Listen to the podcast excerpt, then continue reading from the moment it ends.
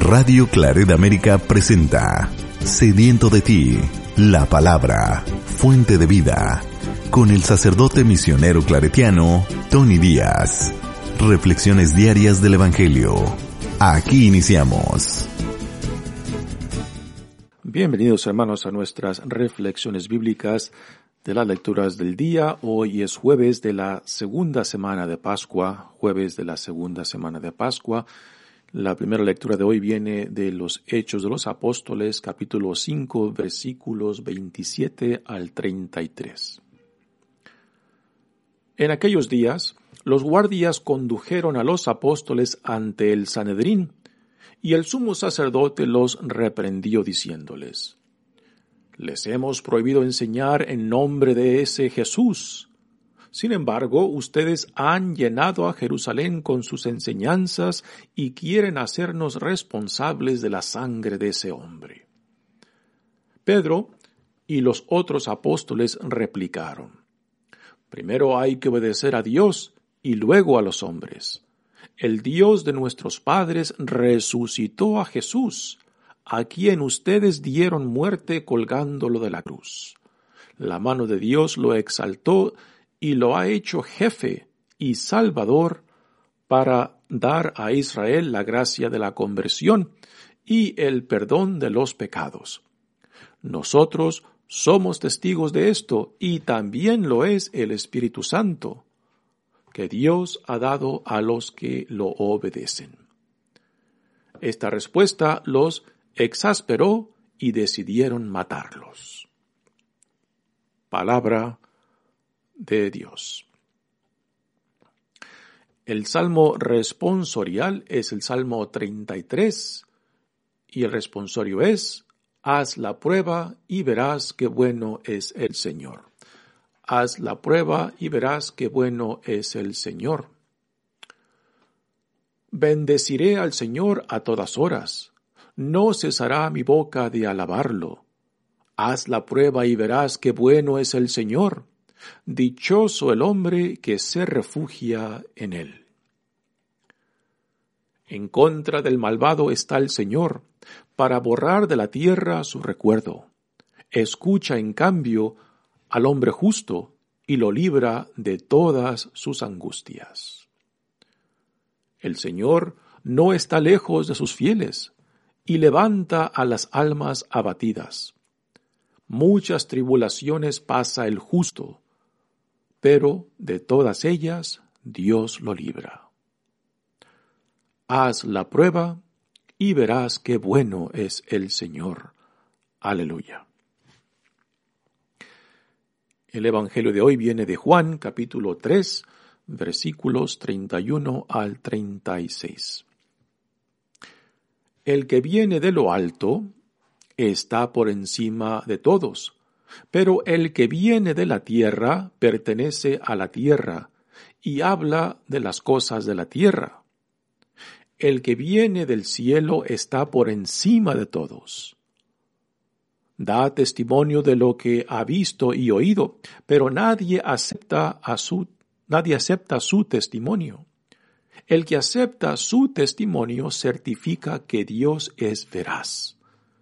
Aquel a quien Dios envió habla las palabras de Dios, porque Dios le ha concedido sin medida su espíritu.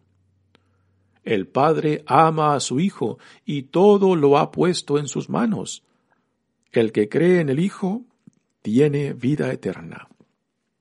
Pero el que es rebelde al Hijo no verá la vida, porque la cólera divina perdura en contra de él. Palabra del Señor. Muy bien, demos comienzo a nuestra reflexión de las lecturas de hoy. Aquí tenemos otra vez a los discípulos, a los apóstoles que han sido arrestados nuevamente en el templo y ahora han sido traídos ante el Sanedrín.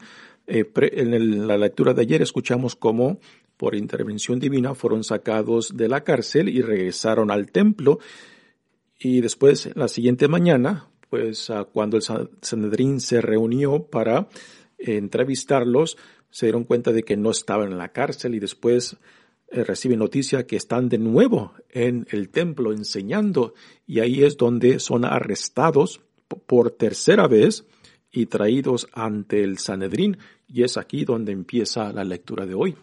Dice, en aquellos días los guardias condujeron a los apóstoles ante el Sanedrín. Nuevamente, el Sanedrín em, es el cuerpo jurídico tanto civil como religioso de la comunidad judía y estaba compuesto en gran parte por los sacerdotes del templo, los ancianos, también por fariseos y saduceos, que es, los saduceos son la clase aristocrática, los que controlan la política dentro de la comunidad judía. Los fariseos, el grupo más grande de la comunidad judía, pues son los que más se mantienen fieles tanto a la tradición como a la, a la Sagrada Escritura, el Antiguo Testamento para nosotros. Y los fariseos pues representan en cierta manera lo, mejor de la comunidad judía. Y aún así Jesús parece tener mucho más dificultad con los fariseos.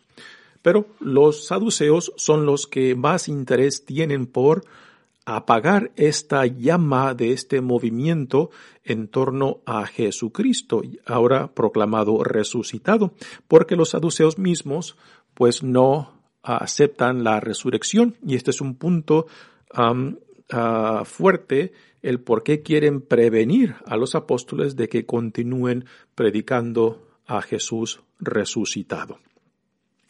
Así que finalmente son traídos al, al Sanedrín por segunda vez y el sumo sacerdote los reprendió diciéndoles, les hemos prohibido enseñar el nombre de Jesús. Sin embargo, ustedes están llenando a Jerusalén con sus enseñanzas y quieren hacernos responsables de la sangre de este hombre. Así que en estas palabras del Sanderín y muy probablemente dichas por el sumo sacerdote Caifás y quizás también Anas, Caifás es el um, eh, no, Anas es el suegro de Caifás, que es el sumo sacerdote pero Anas representa en cierta manera la autoridad suprema dentro ah, de esta del, de los sacerdotes dentro del templo de Jerusalén. y el Sanedrín, que estaba compuesto entre 71 a 120 personas, eh, todos hombres, pues este fue convocado, así que era un grupo significante ante el cual los apóstoles, de aquí encabezados por Pedro, eh, pues ah, son traídos para que respondan a las acusaciones que el Sanedrín les dice. Y en esta acusación del Sanedrín, que ya se eh, les, les prohibieron y les mandaron que no siguieran predicando, fue cuando Pedro y Juan, a que escuchamos la semana pasada, este, ah, no, el, lunes y martes de esta semana, les habían dicho que dejaran de predicar nombre de Jesús, porque el Sanedrín pues quería prevenir que el poder romano pues tuviera curiosidad por este pequeño movimiento que va aumentando, ¿no? Y no quieren atraer la atención del poder, del poder romano para que venga e intervenga en la vida de la comunidad judía y quizás pues ah, ponga fin, ponga fin a todo esto con mano fuerte. También está, está el, el sentido de envidia o, ira por lo que están predicando, particularmente para los saduceos que no aceptan la resurrección y que los apóstoles con la predicación de Jesús resucitado pues están atrayendo mucha gente y aquí entra la envidia y también el resentimiento porque aquí Pedro lo, lo dirá claramente, ¿no? Que están acusando particularmente a este a este cuerpo jurídico que fueron responsables tanto de la acusación y condenación de Jesús, quien lo entregaron a los paganos, al poder romano para que fuera crucificado, ¿no? Y esto también pues es parte del resentimiento y coraje que sienten contra los apóstoles. Y es parte de la acusación que aquí se nos cuenta en esta lectura. Y ahora Pedro toma la palabra, Pedro que representa el liderazgo de este pequeño rebaño que ahora se lanza con gran valentía a predicar a Jesús resucitado y la nueva vida en Cristo. Dice Pedro, y los otros apóstoles replicaron, primero hay que obedecer a Dios y luego a los hombres. Vayas palabras, ¿no? Eh, hay que tener en cuenta de que estos son hombres eh, de muy poca educación. Pedro es un pescador y muy probablemente ni siquiera sabía leer ni escribir, ¿no? Y aquí lo, está enfrente del Sanedrín, el cuerpo jurídico por excelencia de la comunidad judía, es decir, es la Corte Suprema, como la Corte Suprema de la comunidad judía, ¿no? Y enfrente de ellos, con estas palabras, con esta valentía, uh, Pedro se enfrenta a ellos, no para humillarlos, sino para hablar con la verdad, para hablar con convicción y para dar testimonio de lo que ellos están proclamando y enseñando, ¿no? No lo que tienen que ofrecer, lo que, lo que están enseñando y lo que están manifestando no es estudio, uh, no es que lo han escuchado, es algo que están viviendo, ¿no? Y es esto lo que más atrae a la gente, porque junto con la enseñanza, junto con el testimonio están las obras que el Espíritu Santo está llevando a cabo por medio de ellos, las sanaciones. Y esto pues confirma que lo que están predicando, lo que están enseñando, no viene de ellos, viene de Dios, por obra del Espíritu Santo que se manifiesta con autoridad y poder, ¿no? Y esto pues está dejando a este cuerpo jurídico del Sanedrín eh, confuso y frustrado y como dice, eh, expresa aquí, exasperados, ¿no?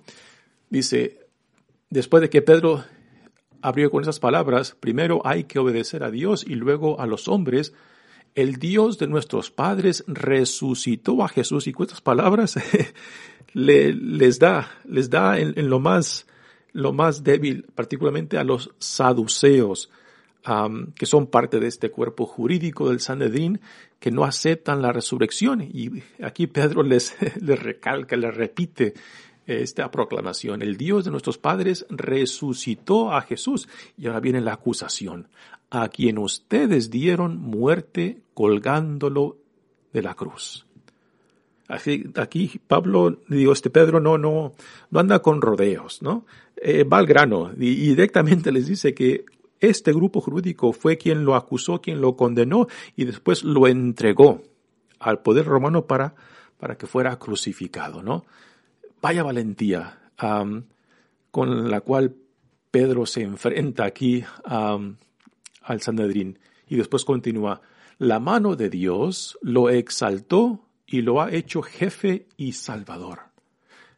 Palabras mayores. No solamente ha resucitado, sino Dios lo ha hecho, aquí se le pone la palabra jefe, en otras traducciones pone príncipe eh, y salvador, lo cual ya son palabras mesiánicas, conceptos mesiánicos de que este Jesús que ustedes entregaron, que Dios resucitó, Dios lo ha glorificado, Dios lo ha exaltado. y, y estas son palabras que, que dejan, dejan a la audiencia, al Sanedrín, pues todavía más frustrados, más exasperados, porque lo que está diciendo Pedro son conceptos mayores, son palabras eh, que reta no simplemente lo que el Sanedrín negó en torno a Jesús, sino que afirma, afirma tanto lo que los profetas y lo que el Antiguo Testamento, particularmente la ley mosaica, habían profetizado, habían dicho acerca del Mesías, que este Jesús a quien ellos condenaron y que Dios ha resucitado y que Dios ha glorificado, pues este es el Mesías, este es el Salvador. Dice, para dar a Israel la gracia de la conversión y el perdón de los pecados.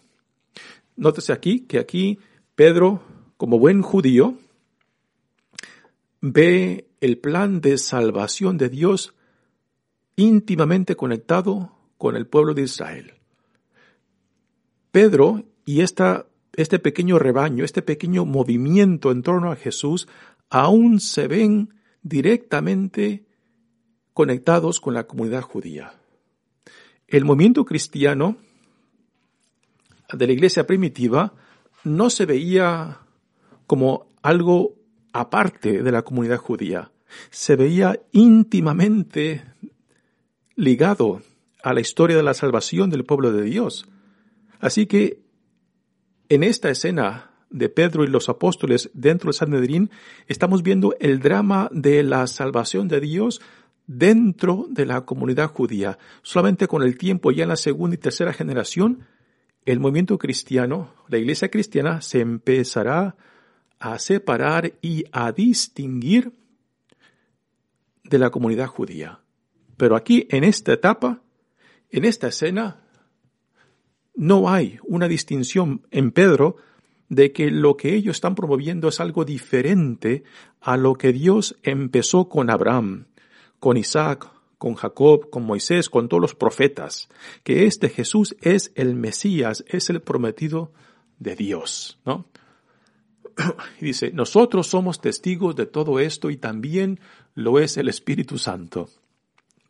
Vaya, vaya palabras, ¿no? No solamente, dice Pedro, no solamente lo que decimos es verdad, sino que el Espíritu Santo también lo certifica. Así que no solamente es nuestras palabras, es el testimonio del Espíritu Santo en nosotros y por medio de nosotros, ¿no? Nosotros somos testigos de todo esto y también lo es el Espíritu Santo que Dios ha dado a los que lo obedecen. Que Dios ha dado a los que lo obedecen. Y el Sanedrín y la autoridad judía, pues, porque han rechazado a Jesús, han rechazado y están rechazando ahora a los que han sido testigos de lo que Dios ha hecho en Jesucristo, lo ha resucitado, lo ha glorificado, les ha mandado el Espíritu Santo y que ahora este mismo cuerpo jurídico, el Sanedrín, está rechazando nuevamente la obra de Dios y que por tanto se están cerrando, se están, cerrando a este espíritu de Dios, al Espíritu Santo, que está llevando a cabo lo que ellos están tratando de parar, de prevenir y poner fin. Así que la acción del Sanedrín es constante con lo que hicieron con Jesús y que ahora están haciendo con sus discípulos. Desde hoy en adelante, la persecución de esta pequeña comunidad de este movimiento en torno a Jesús resucitado se va a empezar a intensificar. Y aunque se intensifica esta persecución, pues esto no va a cobardar a estos apóstoles, a estos siervos de Jesucristo. En vez de acobardarlos, les va a dar más motivación aun cuando la persecución se intensifica y tienen que huir ese huir, pues, movidos por el Espíritu Santo, se convertirá en fuente de propagación del Evangelio. Porque en la medida que tienen que huir, tienen que dispersarse, pues esta dispersación va a ser motivo para ir plantando las semillas de este movimiento en Cristo. Así que, en vez de que esta persecución sea vista e interpretada como algo negativo, pues no. Ah, Dios escribe recto con líneas torcidas y aun cuando el mundo parece, parecía haber, haber destruido a Jesús, pues no. El amor no puede ser destruido, el amor no puede ser no puede ser enterrado porque tarde o temprano resucita. Igualmente, la acción del Espíritu Santo en, esta en este pequeño rebaño, en esta iglesia primitiva cristiana, pues le dará vida no se podrá apagar la llama porque es algo que viene de Dios.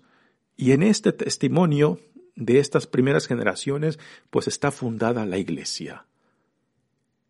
La iglesia que se identificó plenamente con el reino de Dios inaugurado en Jesucristo y movidos por el Espíritu Santo, pues se entregó completamente a dispersar esta buena nueva y a sembrar la semilla de la fe en Cristo por donde quiera que Dios los iba llevando. Y las últimas palabras de esta lectura nos da una indicación de lo que ahora le espera a esta comunidad cristiana cuando dice, esta respuesta, la respuesta que acabamos de escuchar de Pedro al Sanedrín, dice, los exasperó y decidieron matarlos. Con estas palabras ya nos deja en suspenso lo que vendrá más adelante, de que ya las vidas de estos apóstoles de esta comunidad primitiva cristiana pues se va a intensificar. Pero esto no los acobarda. Todo lo contrario, mientras más se intensifica la persecución, más se entregan a la misión recibida, más se entregan al Espíritu Santo, más se entregan a la misión encomendada. Y es aquí donde tenemos los principios de la Iglesia de la cual hoy somos parte. Muy bien, pasemos ahora al Evangelio de hoy. El Evangelio de hoy es muy interesante. El contexto es el siguiente. Después de que Jesús se entrevista con Nicodemos, tenemos esta escena donde Jesús, dice el Evangelio de Juan, se va a la región del Jordán, donde él fue bautizado, y ahí Jesús también, nos dice el Evangelio, bautiza, y ahí entra una, una pequeña discusión entre los discípulos de Juan el Bautista, porque aún no ha sido arrestado, y lo que están escuchando acerca de Jesús y los discípulos de Jesús que también están bautizando. Y aquí los discípulos de Juan le preguntan a Juan, bueno, ¿qué, ¿qué hay con este que también está bautizando, no? Y es ahí donde Juan habla acerca de Jesús.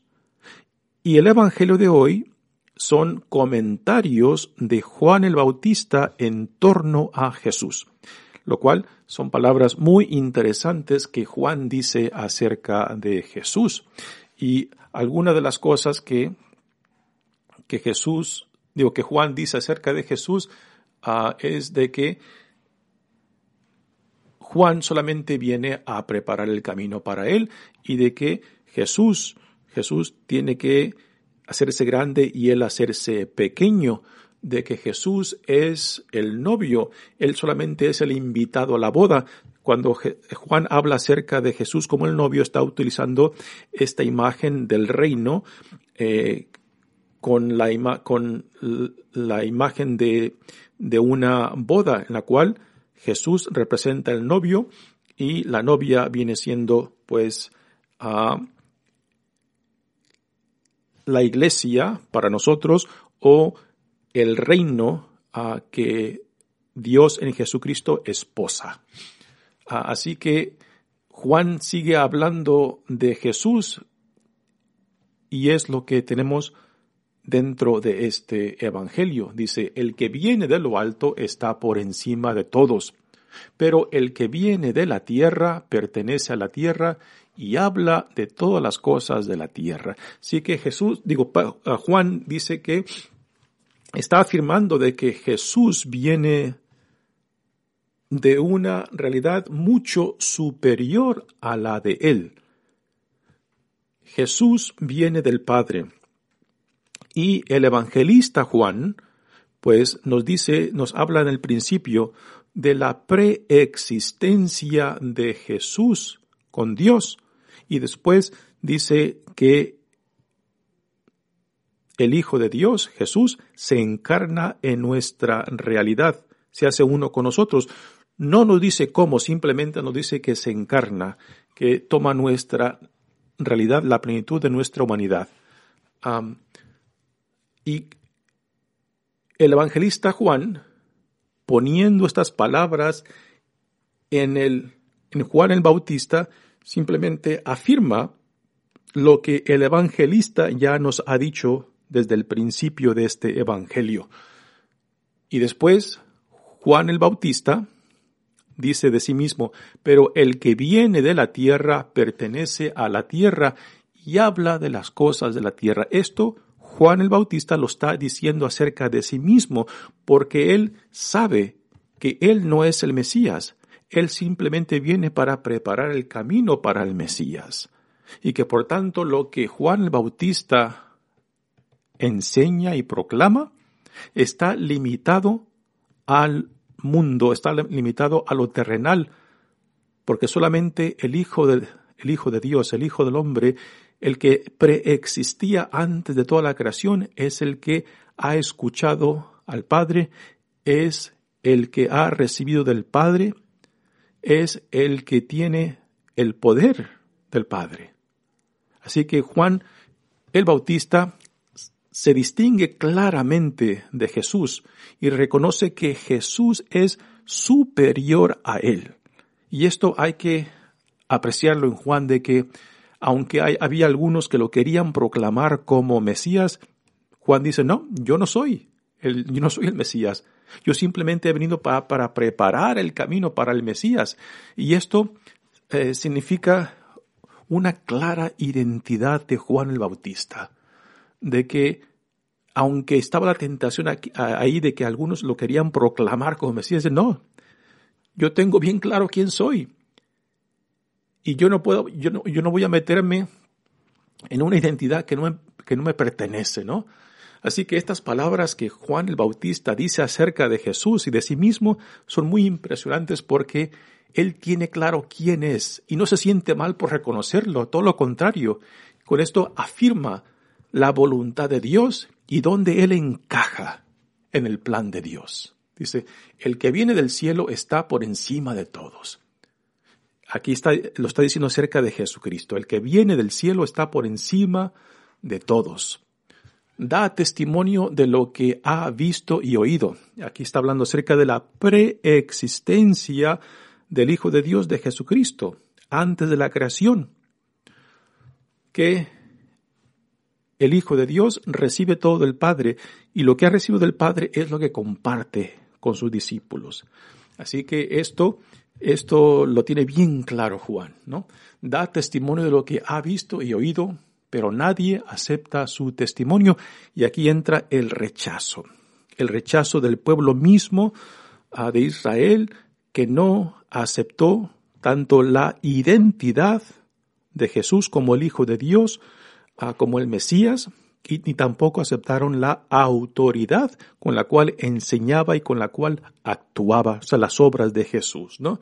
Así que aquí Juan Bautista está dando una declaración bastante fuerte en torno a Jesús.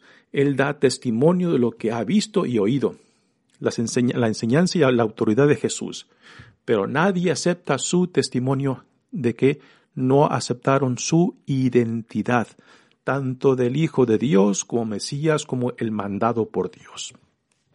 Y ahora Juan Bautista habla de aquellos que sí escuchan o que sí han escuchado a Jesús y quienes han aceptado a Jesús ah, como por lo que es, el Hijo de Dios, el Mesías, el enviado por Dios. El que acepta su testimonio certifica que Dios es veraz. Y aquí está la unidad entre el Hijo y Dios. El que acepta el testimonio del Hijo reconoce la verdad de Dios. El que acepta al Hijo acepta al Dios, a Dios mismo. Aquel a quien Dios envió habla las palabras de Dios. Nuevamente, eh, Juan el evangelista, poniendo estas palabras en Juan el Bautista, eh, repite constantemente los mismos temas. Dios envió a quien, a quien Dios envió, habla las palabras de Dios porque Dios le ha concedido sin medida su espíritu. Así que el Hijo de Dios ha recibido tanto de Dios su palabra, su espíritu, su autoridad y poder. El Padre ama a su Hijo y todo lo ha puesto en sus manos. Aquí esto está conectado con lo que ya escuchamos ayer, de que Dios no juzga, no ha mandado a su Hijo para juzgar al mundo, sino para salvarlo. Y Dios le ha dado a su Hijo toda la autoridad y todo el derecho de juzgar. Ya no es Dios quien juzga como en el Antiguo Testamento, sino que ahora es el Hijo quien juzga porque Dios le ha dado tanto el poder como la autoridad y la gloria para juzgar. El que cree en el Hijo tiene vida eterna, Por vida eterna se entiende la identificación con la totalidad de Jesús y con la visión del reino. Pero el que es rebelde al Hijo no verá la vida. El que es rebelde al Hijo no verá la vida. Y por rebeldía eh, se refiere a rechazar tanto la identidad como la autoridad de Jesucristo y también rechazar la visión del reino que Dios en Jesucristo nos manifiesta. Y esta rebeldía, pues, es darle la espalda a, a Dios mismo, es escoger la oscuridad, como lo escuchamos ayer, es negar la vida a la cual Dios nos llama en Jesucristo, es negar la plenitud de la vida para la cual hemos sido creados, ¿no? Todo esto entra dentro de este concepto de rebeldía que Juan el Bautista está diciendo en torno a Jesús. Pero el que es rebelde al Hijo no verá la vida eterna, porque la cólera divina perdura en contra de él. Y aquí está, eh, también entra el concepto de la condenación que escuchamos también ayer, que uno se condena cuando uno rechaza, rechaza al Hijo. Así que dentro de este, de esta rebeldía, de este rechazar al Hijo y al Padre, pues va dentro la misma condenación. Dios ni Jesús no es quien nos condena, nosotros mismos en nuestra rebeldía, en nuestro rechazo, pues estamos escogiendo la oscuridad, estamos cogiendo la enemistad, estamos cogiendo la desobediencia y dentro de toda esta rebeldía, pues va el castigo mismo de la separación de la fuente de vida misma, la separación de la vida a la cual somos llamados. Muy bien, hermanos, mi nombre es Padre Tony Díaz, misionero claretiano. Que Dios los bendiga. Radio Claret América presentó Sediento de ti, la palabra. Fuente de vida, sus comentarios son importantes. Contáctenos en radioclaredamerica.gmail.com